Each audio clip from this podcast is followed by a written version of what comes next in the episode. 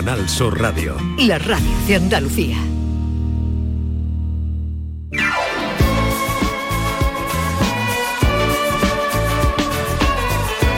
La mañana de Andalucía con Jesús Vigorra.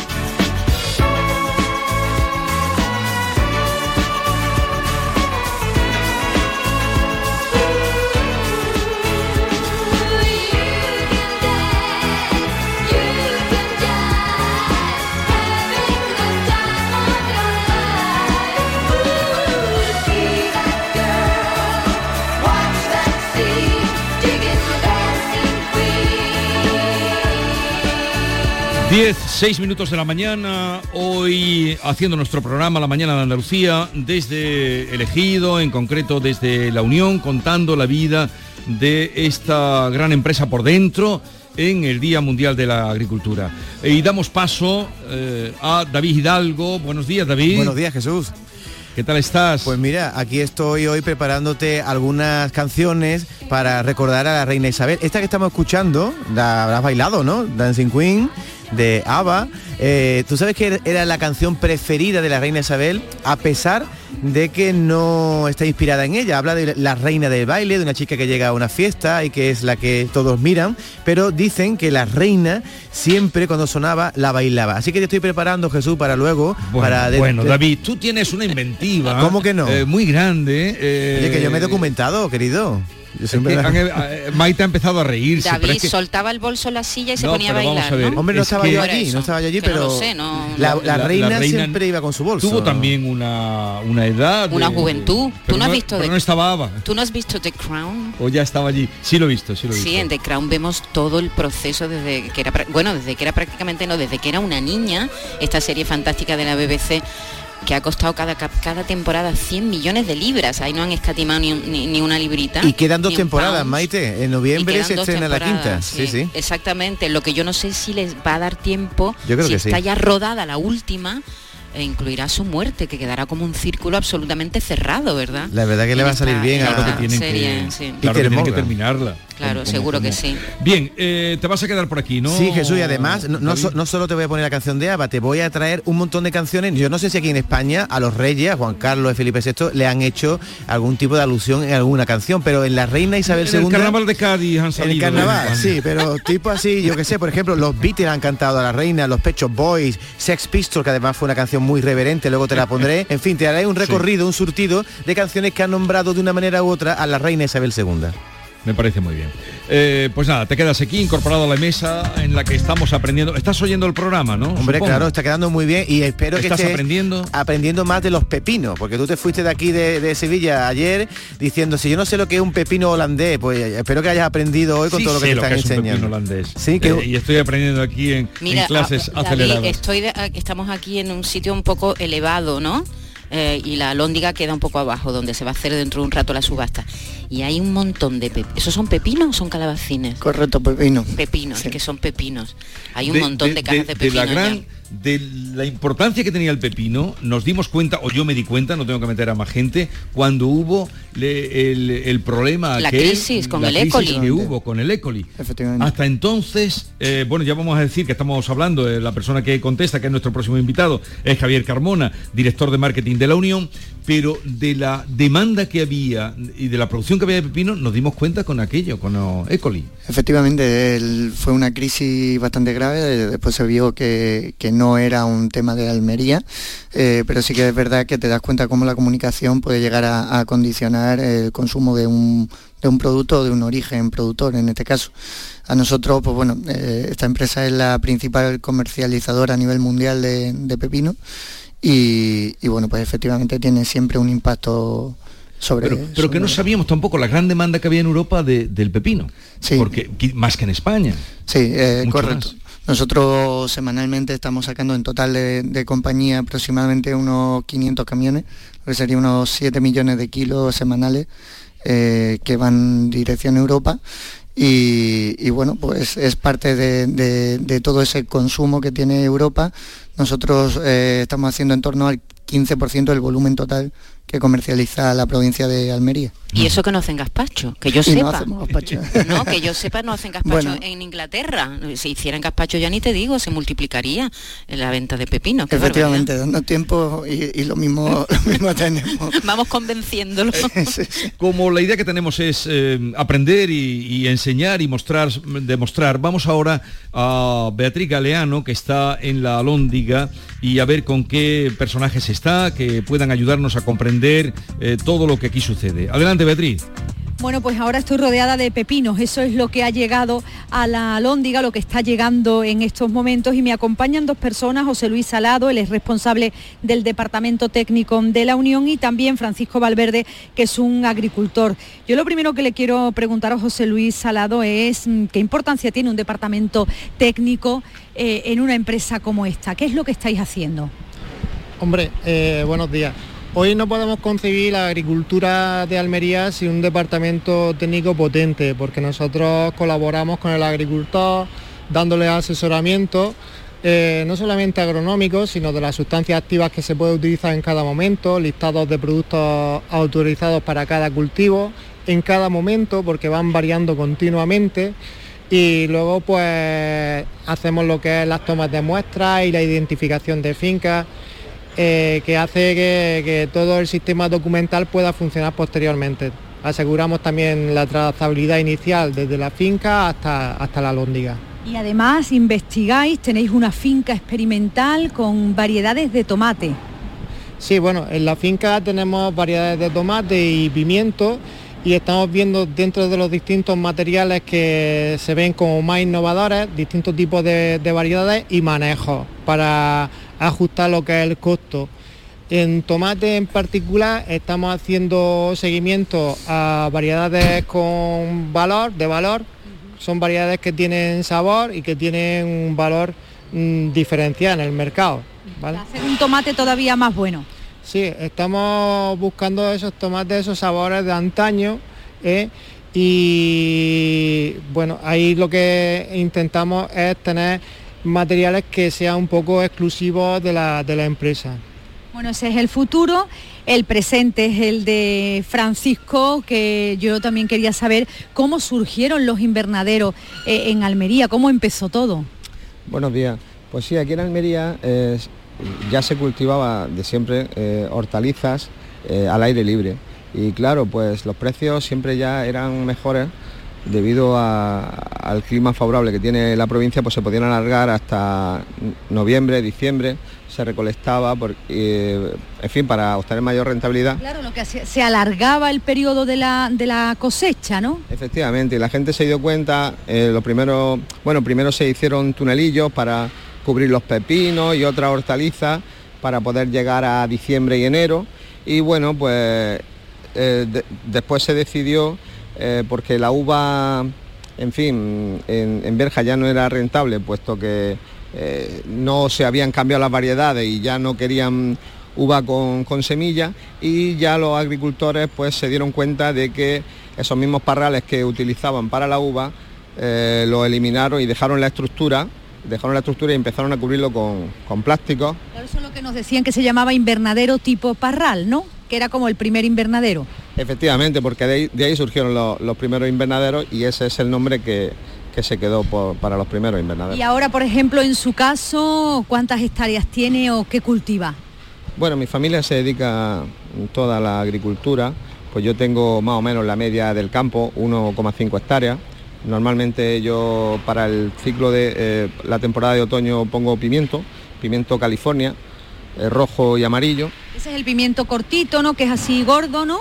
Efectivamente. Más para describirnos, para los que no entendemos tanto de pimiento, ¿vale? Y de variedad de varios, o sea, hay varios colores. Sí, efectivamente. Bueno, hay muchos colores. El pimiento siempre cuando coge su tamaño siempre es verde, crece verde y luego ya toma otra, otra coloración y otros azúcares a rojo, amarillo, incluso naranja. Mm, creo que hay otros colores, pero ya no, no sé decirte. Y, y bien, pues el ciclo de pimiento intentamos eh, alargarlo. L- Bueno, empezamos a recolectar en octubre, en octubre y intentamos alargarlo hasta el mes de, de marzo. Eh, si la campaña no sale bien, porque el clima también eh, es muy importante, como, en fin, eh, las temperaturas y demás, si no podemos alargarlo hasta marzo, pues solemos cumplimentar el ciclo con, la campaña con sandía. Muy bien, ¿cómo ha sido la temporada que ha terminado de este, este, verano? Pues ha sido muy difícil, el pimiento no ha tenido grandes, grandes precios y bueno, pues yo decidí terminarlo en febrero, puse sandía, ha sido muy duro sacar la sandía. Este año si puedo, no pongo ninguna porque, porque la verdad es que mm, mm, tuvimos una, plaga de pulgón y no había manera de, eliminarla. ¿Por qué? Porque eh, no teníamos productos para, para que pudiera acabar con este pulgón. Eh, la lucha integrada eh, no funciona en la sandía, cosa que sí en, en, los demás productos, por ejemplo en el pimiento yo, nosotros utilizamos lucha integrada, unos insectos que eliminan a otros, ¿vale? Los que sacan, eh, digamos, la savia de la planta. Pero en sandía no es así. Y no han quitado mucho, todo lo que eliminaba el pulgón, no lo han quitado. Entonces yo he tenido muchas mermas en la, producción, mm, hemos sacado de kilos menos del 50%, los, los, productos desde el año pasado hasta ahora, digamos, se han incrementado en un 100%. Yo en mayo del año pasado compraba, por ejemplo, el nitrato potásico, que es lo que más se gasta en el campo, lo compraba 87 céntimos y ahora estamos en 1,80. O sea, hmm. eh, y, no sé que si, va a tener si va a tener un, límite. Seguir creciendo. Si va a seguir subiendo. Lo que no sube es la rentabilidad del agricultor. Entonces, por lo menos que nos den medios para poder sacar nuestro producto con garantía y limpio. Y limpio para que llegue a, al consumidor en las mejores condiciones. Bueno, pues ya escuchábamos por a Francisco Valverde. Eh, gracias, Bea, escuchamos a Francisco Valverde que nos contaba pues cómo fue a, través de los parrales y para alargar eh, el tiempo de cosecha, la idea de que alguien, que no sabemos quién fue, pero tuvo que haber alguien, tuvo que haber una persona que se le ocurrió de poner el invernadero y luego cómo ha evolucionado también esa manera de producción, que es eh, una otra manera de producir en el campo. Bueno, a la vuelta de una parada que vamos a hacer, entraremos eh, en otro contexto de lo que hoy estamos hablando y de lo que les estamos contando, y va a ser con el director de marketing Javier Carmona, con el que vamos a hablar ahora en un momento, y algo de lo que se apuntaba ahí también vamos a tratar, que es el tema de cómo aprovechar, porque ya decimos, aquí están siempre investigando cómo darle la vuelta al duro o cómo darle la vuelta al tomate, cómo aprovechar los desperdicios. La mañana de Andalucía. Que vuelvas de tus vacaciones más blanco que una sepia, ah, sí. Que vuelvas sin muchas ganas de volver, lógico. Pero que te vuelvas sin el cupón extra de Navidad de la 11, eso sí que no puede ser. Ya está a la venta el cupón extra de Navidad de la 11, con 75 premios de 400.000 euros y más de 910.000 cupones premiados. Estas vacaciones no te vuelvas sin tu cupón extra de Navidad de la 11. A todos los que jugáis a la 11, bien jugado. Juega responsablemente y solo si eres mayor de edad. Apúntate a la revolución del mueble en Andalucía. Almacén de oportunidades, a precios insuperables. Exige tus muebles y llévatelos al momento. Dormitorios, salones, juveniles, sofás, armarios, colchones, todo a precios de almacén. Almacén de oportunidades. Ya estamos en Jaén, Granada, Almería, Córdoba y muy pronto en toda Andalucía. Te cambiamos el calor por color y el asfalto por el agua tropical. Rodéate de peces y corales en una experiencia 360 grados bajo el mar. Tropicales Acuario de Sevilla. Cabaret Festival llega al recinto hípico de Mairena del Aljarafe con Melendi el 10 de septiembre. Dame tu mano y bailemos Venta de entradas en el corte inglés y entradas.com. Mairena, entre todos sostenible y valoriza una compañía de SACIR. Con el apoyo institucional del Ayuntamiento de Mairena del Aljarafe, Diputación de Sevilla y la Consejería de Turismo de la Junta de Andalucía. Vive tu mejor verano con Cabaret Festival. Todos nuestros programas están en la radio a la carta de Canal Sur Radio. La radio de Andalucía en Sevilla. Consigue hasta 6.000 euros para digitalizar tu negocio. Si tienes entre 3 y 9 empleados, ya puedes solicitar el kit digital. En AM System te lo ponemos fácil. Te asesoramos, tramitamos tu bono y lo ejecutamos. Entra en amsystem.es y consúltanos.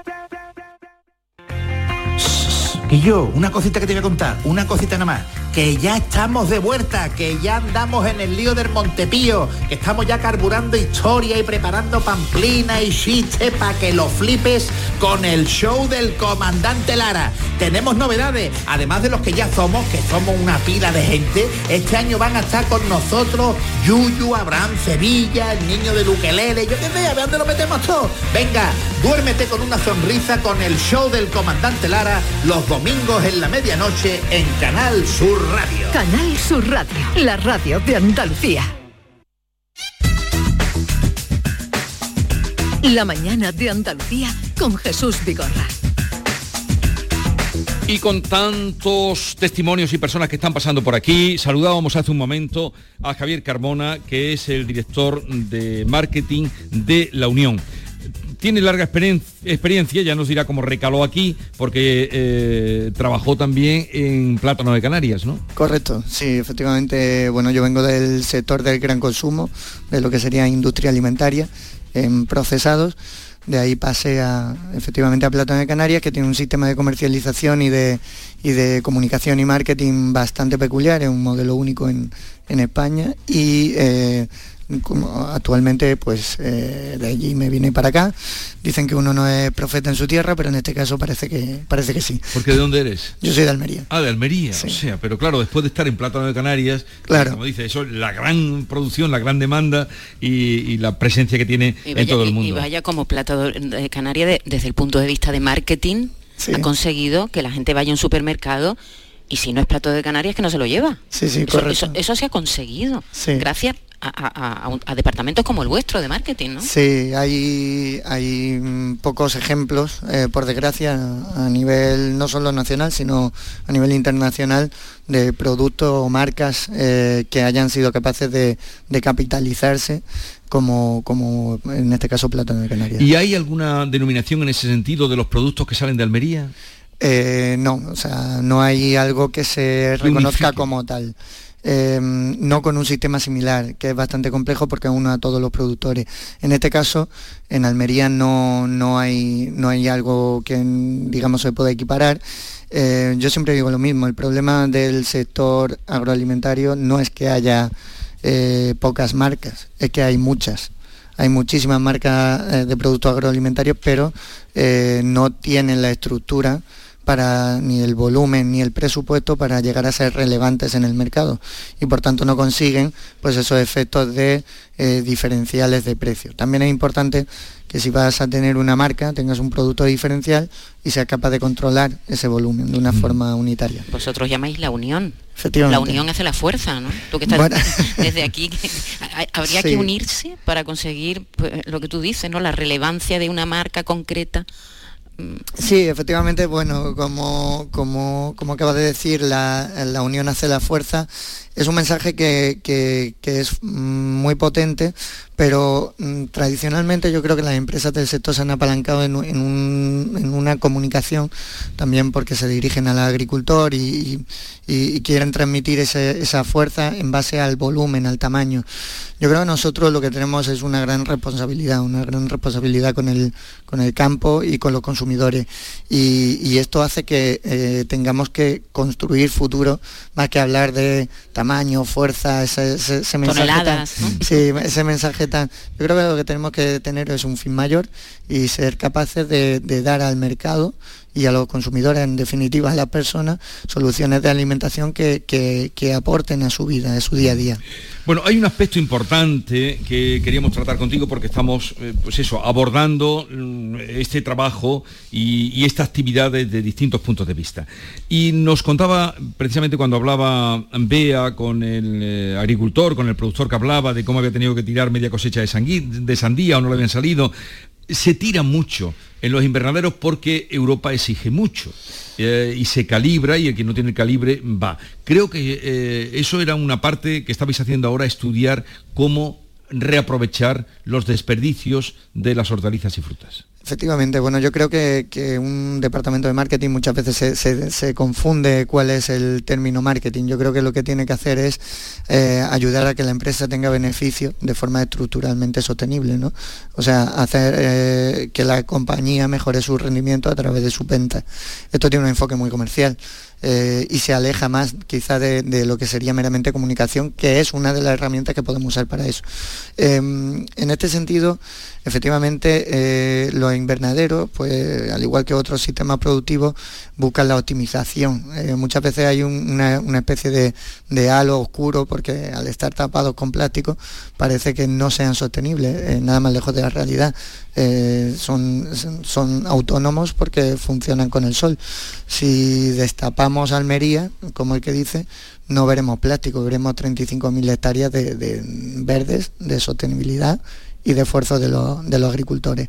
Es una pena que todo ese esfuerzo, todo ese eh, se vayan un poco a la basura eh, con el desperdicio alimentario, porque cuando tú tiras productos no solo estás tirando la sandía en este caso, estás tirando el agua que se que, se, ha invertido la huella hídrica, la huella hídrica, la huella de carbono, el esfuerzo de las personas, tiempo. Entonces eh, hay, un dato que a mí me parece increíble que es que el 30% de la, de la superficie cultivada del mundo se destina a la basura. Eso es algo gravísimo. El 30% de la superficie cultivada en el mundo eh, se, destina a la basura. Claro, se hace mucho hincapié en que los usuarios no no tiremos comida, pero claro, la, pero aquí estamos hablando de la industria, ¿no? o de donde nace, de la producción. ¿no? Y eso, tenéis una responsabilidad ahí muy grande. Hay un, hay un estudio que te dice que, que mm, por porcentajes cómo, se, cómo es el split de, de ese desperdicio. Pero efectivamente el problema está muchas veces en que aunque la cadena de valor es muy eh, autosuficiente y realmente el grueso de ese desperdicio no está en la cadena de valor, eh, hablamos de cadena de valor desde la producción hasta que se pone en el punto de venta, eh, y el 40% sí que está en el consumidor. ¿Pero por qué está en ese consumidor? Muchas veces porque los formatos son excesivamente grandes, muchas veces porque el, consumidor también tiene directa o indirectamente una educación que han transmitido cadenas de distribución en base a unos cánones de, calidad que no son realistas. Es decir, eh, yo aquí si tengo un, un, pepino, un pimiento que esté ligeramente torcido, no es apto o es de una categoría inferior. Entonces, eh, este sistema de evaluar la comida, porque al final es comida, en base a unos eh, cánones meramente estéticos, pues provoca este desperdicio alimentario. Yo creo que las empresas tenemos que hacer un esfuerzo muy grande en, reorientar esto. Y esto no es solo una labor de, comunicación para vender las categorías más bajas a un mejor precio. Esto mm, conlleva de implantar un sistema de inversión que permita canalizar esos volúmenes en el mercado y dar otra salida a través, como estamos haciendo aquí, a través quizás de, otras marcas, de otros canales de distribución, como puede ser el Oreca, ¿no? la restauración organizada, la industria, o eh, también comercializarlo de una manera eh, que pueda aportar valor.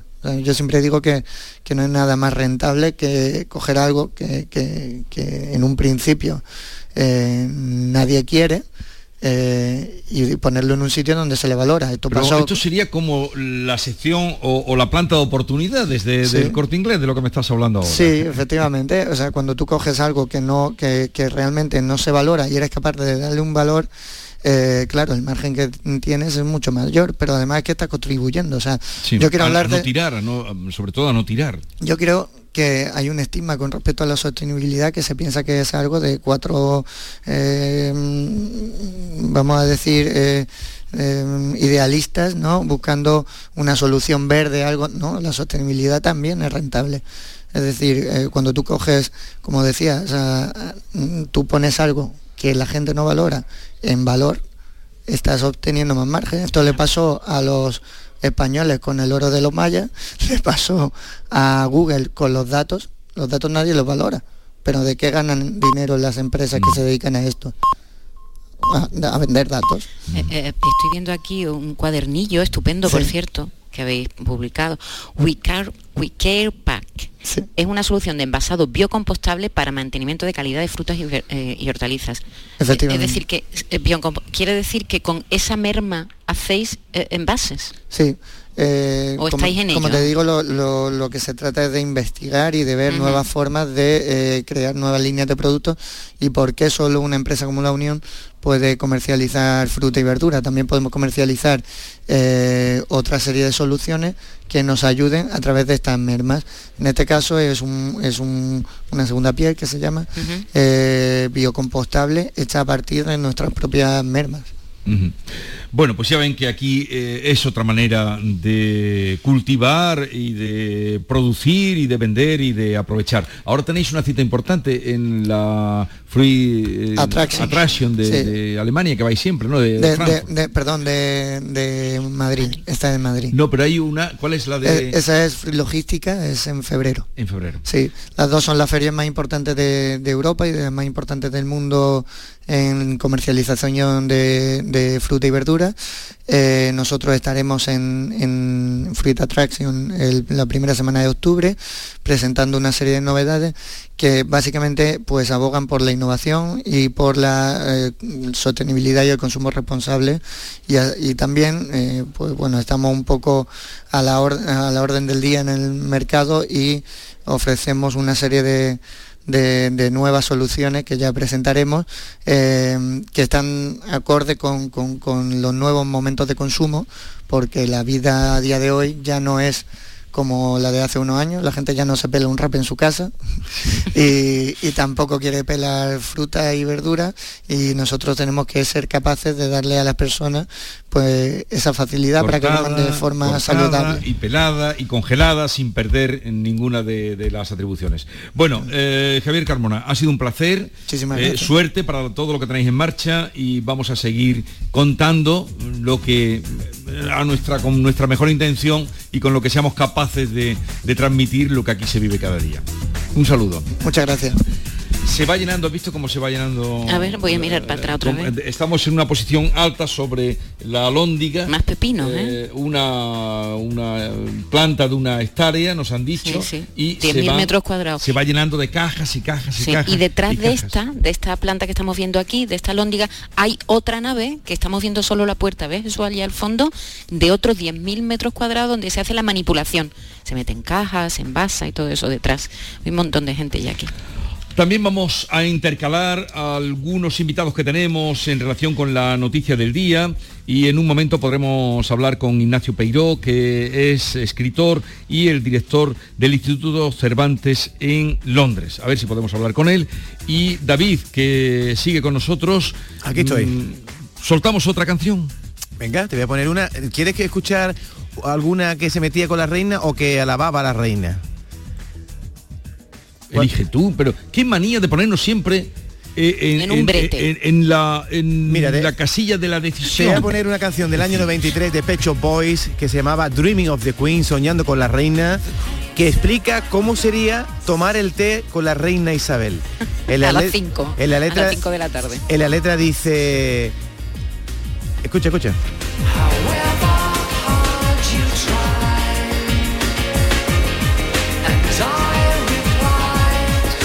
Esta canción de Pecho Boys eh, se publicaba en el año 93. Es una canción eh, un poco agridulce porque se burlaba de la sociedad británica. Decía la reina, la reina decía, estoy horrorizada, el amor nunca parece durar. Y Lady Di le contesta que ya no quedan amantes vivos y por eso el amor ha muerto. Esto es lo que dice la canción de Pecho Boys, Soñando con la reina.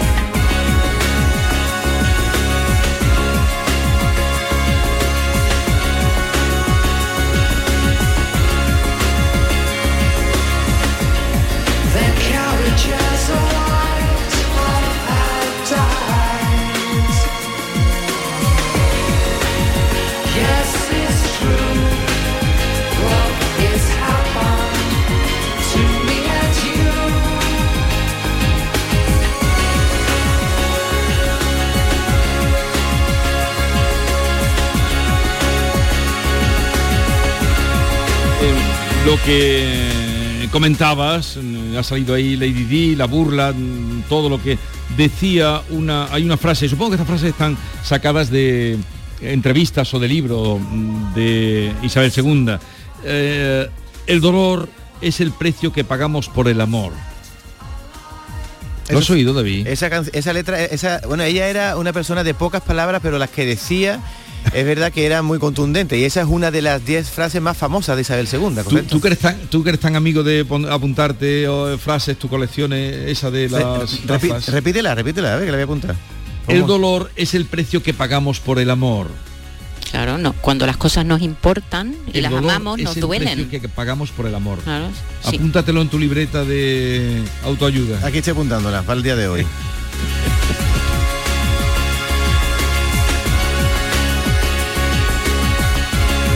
La mañana de Andalucía.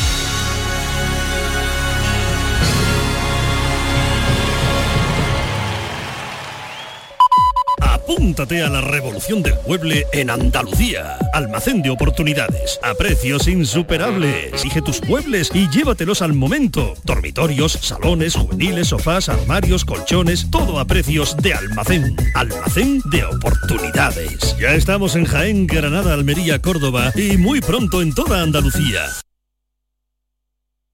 La radio de Andalucía está en Canal Sur Sevilla. Queremos seguir dándole alas a tu negocio. Por eso, en Caja Rural del Sur trabajamos día a día para que tu negocio no tenga fronteras. Ponemos a tu disposición expertos en negocio internacional que te darán respuesta inmediata, siempre que lo necesites. Caja Rural del Sur. Formamos parte de ti. Atención Sevilla, llega la exposición más vista del mundo. Bodies, extraordinaria, alucinante, educativa, cuerpos humanos reales. Instalada en el Centro Comercial Plaza de Armas del 10 de septiembre al 16 de octubre. Venta de entradas en taquilla, exposición y en bodies.es. Descubre la máquina más perfecta jamás creada. Bodies. ¿Sabes que tomando dos litros de agua Sierra Cazorla te aporta el 30% de magnesio que necesita tu cuerpo? Y además es baja en sodio. No existe otra igual. Agua mineral Sierra Cazorla.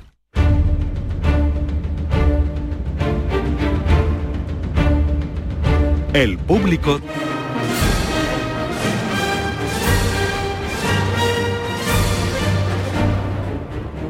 Vamos a saludar ahora a Ignacio Peiró, escritor, articulista, eh, director del Instituto Cervantes en Londres, es autor del Diccionario de Cultura Inglesa Pompa y Circunstancia, ha escrito más libros sobre eh, Inglaterra y los comportamientos de los británicos y eh, hoy escribe además, mm, ya me lo esperaba, una elegante tribuna en el país titulada Isabel II, un adiós del siglo XX, que recomiendo su lectura y de la que entresaco este párrafo. Los chelines y Guinea son historia. El expreso venció al té. Hay más papistas que anglicanos y el sistema imperial de medidas apenas sobrevive gracias a la lealtad sagrada a la pinta de cerveza. De un extremo a otro de la vida de Isabel II no hay casi nada que no haya cambiado en el Reino Unido. Si su padre ejercía su dominio sobre un continente, 100 penínsulas, 2.000 ríos y 10.000 islas, ella ya no llegó a tiempo de ser emperatriz de la India. Ignacio Peiró, buenos días. Muy buenos días, Jesús, ¿cómo estás? Encantado de saludarte y agradecido de que nos atiendas en un día como hoy. Yo encantado siempre. Oye, con esto que dices, eh, he entresacado un párrafo de tu acertada columna, Isabel II, un adiós al siglo XX, ¿quiere decir que ahora sí que termina el siglo XX con la muerte de la soberana? Bueno, la verdad es que en, en apenas unos días nos han dejado Gorbachev y e Isabel II, así que ya hay muy poco del siglo XX, ¿no? De la memoria del siglo XX que nos eh, que nos quede ya por despedir. Eh, Bueno, no sé todavía y tampoco sé si ella era exactamente todo el siglo XX, pero pero sí que hay había hay algo de los que hemos vivido todavía esas generaciones que hemos conocido el siglo XX que se nos muere un poco también, ¿no? ¿Y qué va a pasar? Eh, porque aquí hablabas de, de lo que su padre tuvo, de lo que va a tener ella. ¿Qué será? ¿Cómo reinará Carlos III? Bueno, por suerte estas cosas están muy ah, codificadas y muy pulidas por la tradición, aunque es cierto que, por ejemplo, coronaciones y demás y, y, óbitos reales, pues bueno, salvo hace un año y medio el duque de Edimburgo, que no era un jefe de Estado, sin embargo, eh, pues hace mucho que no hay ah, que no hay práctica, claro, pero estas cosas están muy medidas. Entonces, a- ayer, al segundo de morir la reina de Inglaterra, pues alguien dijo, God save the king, ¿no? Dijo, Dios salve a la reina, pues Dios salve al rey, que es, hay un nuevo rey desde el, desde el primer momento y la, es lo que tienen las monarquías, pues que está, esto sigue, durante unos años convivirán las libras y los sellos de, de un monarca y de otro, pero luego se irán imponiendo los de Carlos y de sobre Carlos de Inglaterra, pues hombre, yo creo que lleva 70 años aprendiendo el oficio, así que no creo que no creo que haya ningún problema realmente. Claro, lleva muchos años, larga ha sido la espera. Pero tú escribiste también eh, un aire inglés, eh, que eran los ensayos hispano-británicos. eh, es- creo que fue tu, tu último libro, Un aire inglés. ¿Qué te, qué te entusiasma de, de Inglaterra y de la monarquía británica? Bueno, mm, me entusiasma, admiro mucho eh, precisamente la solidez institucional que les ha dado, ¿no? Y cómo han aprovechado con inteligencia para el tiempo que controlaban el poder real, eh, pues poder utilizar la figura de la monarquía eh, a favor de la nación y del Estado. Es decir, eh, incluso estos mismos días, esto no deja de ser una enorme campaña publicitaria hermosísima a favor del Reino Unido, ¿no? Eh, todo lo que está pasando. Eh, por tanto, están usando sus instituciones de un modo muy inteligente eh, para, para beneficio de su para beneficio de su país. Ya digo, una vez fueron los primeros en el siglo XVII en desactivar lo que de malo podía tener el poder real y dejar solamente esa parte narrativa y estética que puede gustar a los demás. Desde luego, eso que apuntas, Ignacio, es, eh, eh, está a la vista de todos. La campaña publicitaria o de propaganda que van a tener de aquí hasta que lleguen los funerales, que van a ser eh, 10 días, y 10 días son ¿no? los que van a pasar hasta que eh, llegue el funeral de la reina. Y, y luego que vendrá la proclamación y la pompa y circunstancia cuando llegue la entronización de Carlos III, eso va a ser eh, como una serie, ¿no? Como, un serie, como una serie ahora que tanto gustan en las plataformas y en las televisiones.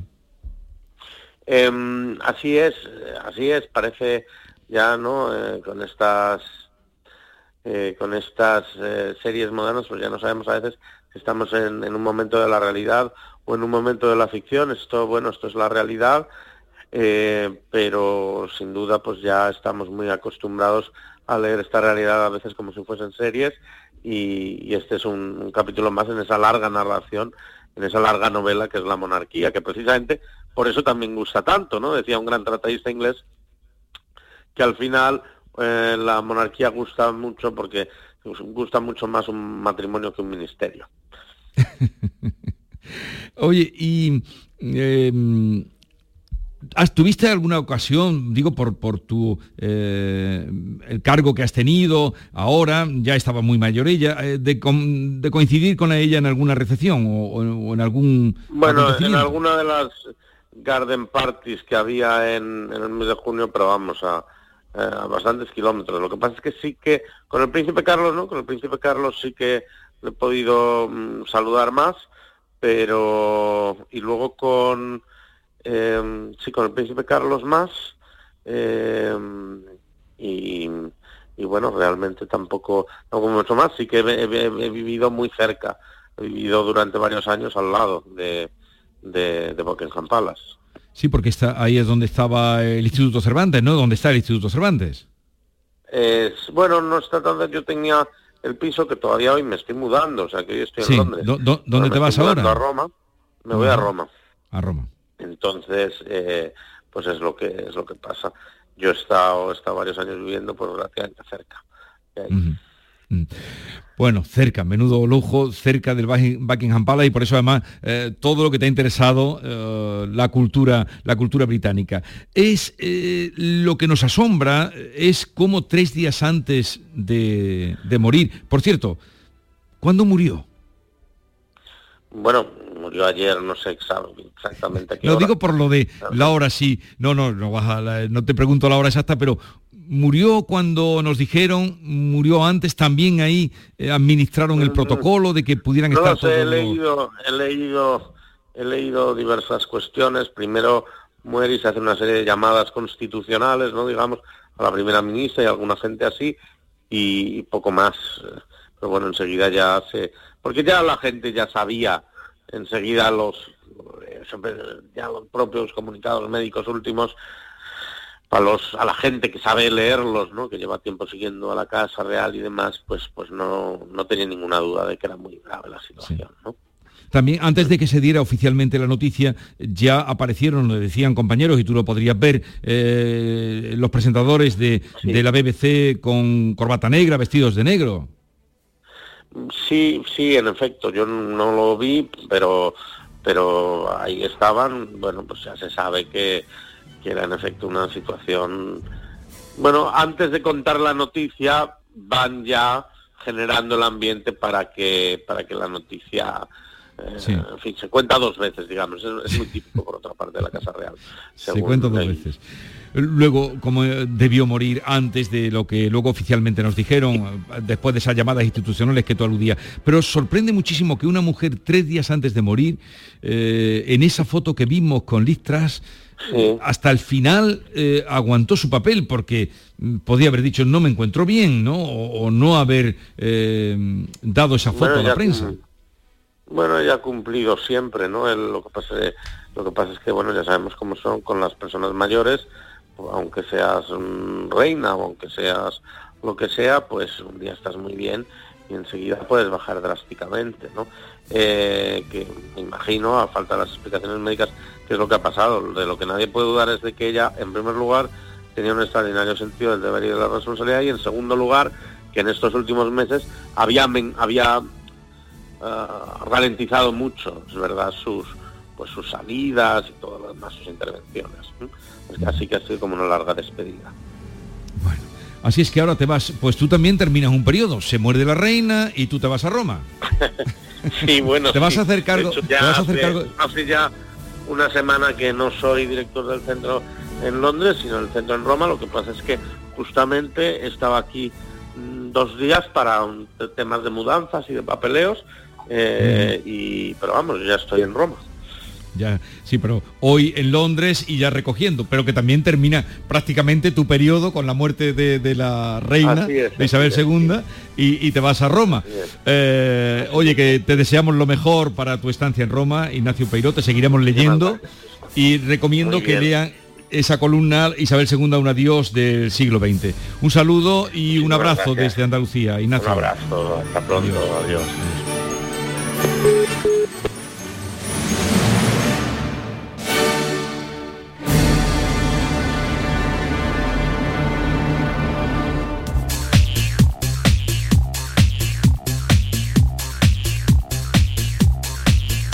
Mañana de Andalucía. Un aire inglés era el título del último libro de Ignacio Peiró y nos vamos, no le he querido decir en antena lo que tú estabas imaginando, querida. ¿Qué? No, no, no lo voy a decir tampoco en público. ¿No? Ay, me Sí, dejas pero, pero ya como, eh, como él apuntaba de que siempre eh, se dan signos para que la gente entienda, eh, pues alguno creo que he dejado, pero no, no quiero eh, soltar esa maldad, que Víctor de la Portilla no me lo perdonaría. Bueno, vámonos a Gibraltar porque allí está Susana Torrejón y ella nos va a decir cómo se está viviendo en, eh, el Peñón eh, esta noticia de la muerte de la reina. Susana, buenos días. Hola, buenos días Jesús, desde Convent Play, residencia oficial del gobernador, donde se ha dispuesto el libro de condolencias que a primera hora de la mañana firmaban tanto el ministro principal como el propio gobernador. Desde que hemos llegado hay cola para firmar y es que esta muerte de Isabel II se está viviendo con mucha tristeza aquí en Gibraltar. Son ciudadanos gibraltareños los que están en la cola en su mayoría, pero también hemos encontrado algún español. Los vamos a escuchar ahora, Jesús. Como persona ha sido buenísima, buenísima, buenísima. Eso no puede reemplazar a nadie, así que tiene mucha tristeza, al mismo tiempo mucho orgullo, porque no hay manera de explicarlo, pero es un orgullo que tenemos de ella, porque no ha tenido falta. ¿Cómo puede ser que una persona no tenga falta? Mono. pero eh, para nosotros ha sido buenísima, para no solo Gibraltar, para, para todo el, Reino Unido, para los territorios, overseas territories, como le llamamos. Ha sido una persona que, como digo, nadie la puede reemplazar y tenemos muy buenos recuerdos de ella. que era la mejor reina que ha habido y la mejor que habemos tenido y era una mujer muy buena y Gibraltar la has querido mucho y siempre las queda queriendo, aunque haya fallecido y ahora deja a su hijo en nosotros estamos su hijo que será igual que su madre, porque es su madre y es otra bella persona y en fin, eh, ¿qué más quiere que te diga? Yo la he querido mucho y ha sido la- lo mejor, lo mejor para Gibraltar, la va a, la va a mucho porque ha sido muy buena, muy buena, muy buena mujer y muy guapa, muy guapa. Ay, claro que sí, yo tengo César porque es una reina para mí, verla. ¿Qué es lo que le va a escribir? ¿Le va a escribir a, algo? pues, sí, le voy a pedir algo de mi corazón para ella, ¿vale? Muchas gracias por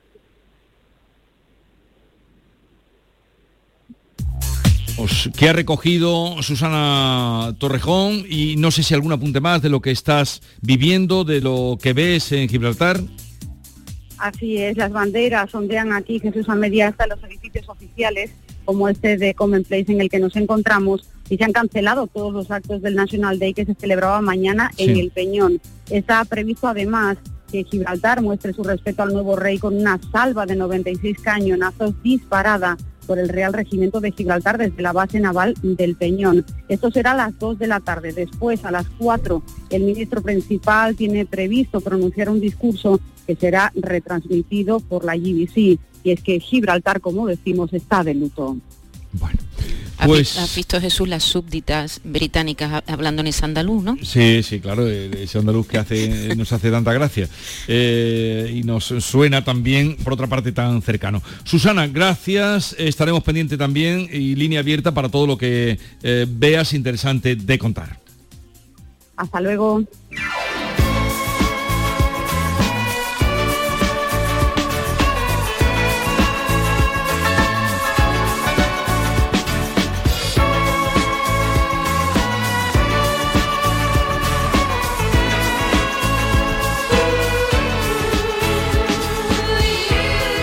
Por cierto, que me contabas, Maite, que eh, han suspendido el rodaje de The Crown, me contabas, y que Sí, además sí. estaba en Barcelona, ¿no? Sí, sí, sí. El rodaje en, el, en los Jardinets de Gracia eh, eh, se han transformado en el centro de París para rodar escenas de la muerte de Lady Di. Están ya eh, rodando las escenas de la muerte. Sí. Y entonces eh, dicen, los de Netflix dicen que esta serie es una carta de amor para ella. El productor ejecutivo de la serie ha dicho que no tiene nada más que añadir, ¿no? Peter Morgan ha, ha- ha hecho un, un breve comunicado. Pero al enterarse, claro, del fallecimiento este jueves de Isabel II, eh, pues va a detener temporalmente rodaje de su sexta temporada por respeto. Y, eso es lo que hemos conocido, que estaban aquí en España, que no es la primera vez que, que The Crown viene a rodar España. Eh, estuvieron rodando, por ejemplo, en San Juan de Alfarache, que simularon Grecia eh, en una de, de las temporadas. Sonando está la banda sonora.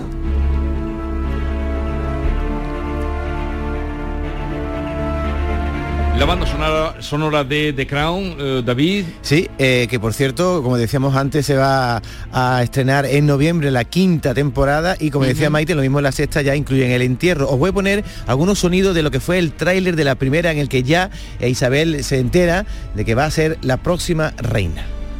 Aunque ayudaría si decidiera aquí mismo su nombre. ¿Mi nombre? Sí, señora, su nombre regio. El nombre que adoptará como reina. No compliquemos las cosas de forma innecesaria. Mi nombre será Isabel. Entonces, larga vida a la reina Isabel. Tenemos un nuevo soberano que es joven y mujer. Yo la escoltaré desde aquí. No, señor, si no le importa. La corona tiene preferencia. ¿No crees que habría preferido criarme lejos del candelero? Lejos del escrutinio, la visibilidad. Sé firme, impón tu opinión. Ya sé que él es Winston Churchill, pero recuerda quién eres tú. No soy nadie. Eres la reina de Inglaterra. Esta nueva era isabelina nos llega en un momento en que la humanidad se asoma con incertidumbre al precipicio de la catástrofe. ¿Eres mi esposa o mi reina? Soy las dos cosas y tú deberías arrodillarte ante ambas. No me arrodillaré ante mi Tu esposa. esposa no te pide que lo hagas. Pero mi reina me lo ordena. Sí. Te suplico que hagas una excepción. Tengo que hablar con mi hermana. ¡Ahora! Soy consciente de que estoy rodeada por personas que creen que podrían hacer mi trabajo mejor. Personas fuertes, con mucho carácter. Pero para bien o para mal, la corona ha caído sobre mi cabeza. También recordaréis, Jesús, a Emma Thompson en el papel de Isabel en Walking the Dogs, paseando a los perros, que recrea el incidente de Fagan que ocurrió en el año 82 cuando ella mandó a toda su guardia a pasear a sus perros y un intruso se coló en su habitación, estuvo a solas con ella en la habitación. Aunque yo sé, Jesús, que te gusta acabar con música, todavía me quedan tres canciones. Esta de los Beatles del año 69. Her Majesty. Es muy corta, ¿eh? Una de las canciones más cortas de los Beatles. Dura 19 segundos. ¿Cómo es eso? Ahora te cuento. Paul McCartney. I Es una canción que aparece en el disco Abbey Road, en la última, hay como una- unos segundos de silencio y aparece esta canción en la que Paul McCartney le rinde tributo a la reina con versos algo atrevidos, como es una chica linda, pero que no tiene mucho que decir y que algún día será suya, dice. Nos vamos al año 77, esta sí quedó dio mucho de hablar. Sex Pistols.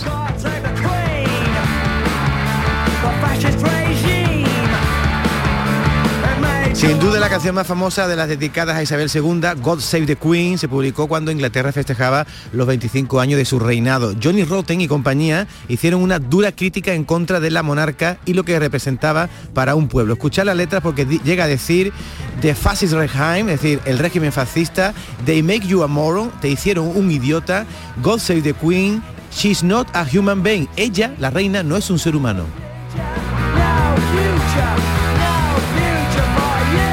Detuvieron a, a los Sex Pistols. Por. Sí, sí, porque, eh, eh, ¿sabes? Se paseaban en un barco que se llamaba Queen Elizabeth por el Támesis cantando esta canción a todo trapo y la, la guardia eh, subida, lo- los policías, los, los bobby, subidos en lancha, los perseguían hasta que los detuvieron. Sí. el show, ¿no? Y otro caso en el año 86 que preconizaron su muerte, los Smith, The Queen is Dead. Se publicó cuando gobernaba Inglaterra Margaret Thatcher y estuvo también una canción envuelta en la polémica porque Morrissey no solo habla de manera sarcástica de la muerte de Isabel II, sino que se, plante- se plantea un mundo en el que, con un mensaje directo al que ahora es Carlos III, entonces príncipe, la monarquía no seguiría en pie. Pues así llegamos a las 11 de la mañana, todavía tenemos por delante una hora que vamos a tener muy completita a partir del boletín informativo que está a punto de llegar.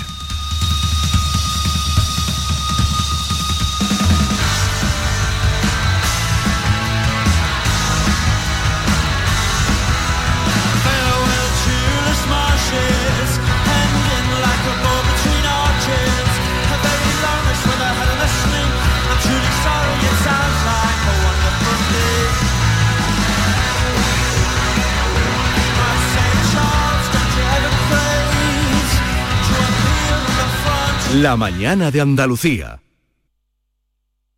¿Estás buscando una academia? En Academia Méndez Núñez impartimos clases de apoyo para ESO, bachillerato y selectividad, cursos de idiomas y preparación para oposiciones docentes y administrativo de la Junta de Andalucía y del Estado. Tu academia en el centro de Sevilla, clases online y presenciales. Ven a Academia Méndez Núñez y lo conseguirás. Más información y reservas en academiamn.com. En este mes de septiembre arranca una nueva temporada cultural en el Auditorio Nissan Cartuja. No te pierdas Ángel Martín con su espectáculo 103 noches, la de teatro infantil Heidi, los versos de Natalia Millán en el espectáculo Una noche con los clásicos o el musical de flamenco. Entra en auditorionissancartuja.com y no te quedes sin tu entrada. Repetimos, auditorionissancartuja.com. ¿No conoces todavía Canal Sur Podcast? Descubre nuestra nueva plataforma digital de contenidos especializados. Exclusivos, de producción propia. Como Crónica Negra, un recorrido por los asuntos judiciales que más interesan a la sociedad y los sucesos y acontecimientos más oscuros de nuestra historia, con Javier Ronda. Canal Sur Podcast. La tuya.